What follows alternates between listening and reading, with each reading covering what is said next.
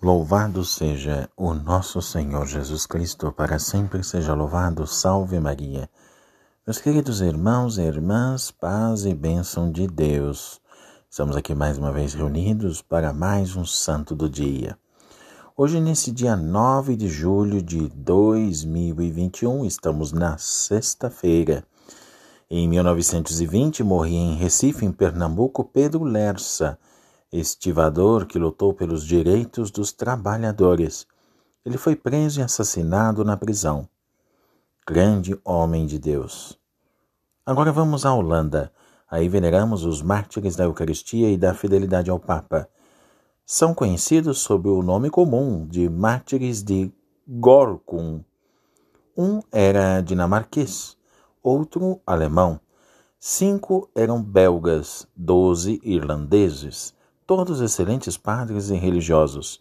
A morte deles ocorreu a 9 de julho de 1572.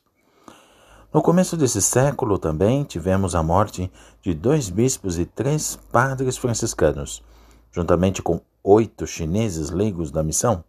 Gregório Grassi e Francisco Fogola eram os bispos Junto com eles morreram também sete franciscanas missionárias de Maria, para que vocês possam ter uma ideia.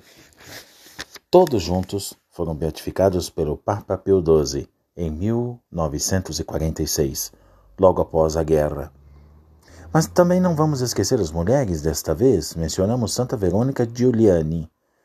Era de terra de São Francisco, na Úmbria, e abadesa de um mosteiro capuchinho recebeu as graças extraordinárias e também dizem até que foi marcada pelos estigmas da paixão de Jesus. Ela morreu em 1727. Portanto, meus queridos irmãos e irmãs, todos os continentes e países precisam de heróis e santos para reanimarem os cristãos em sua caminhada.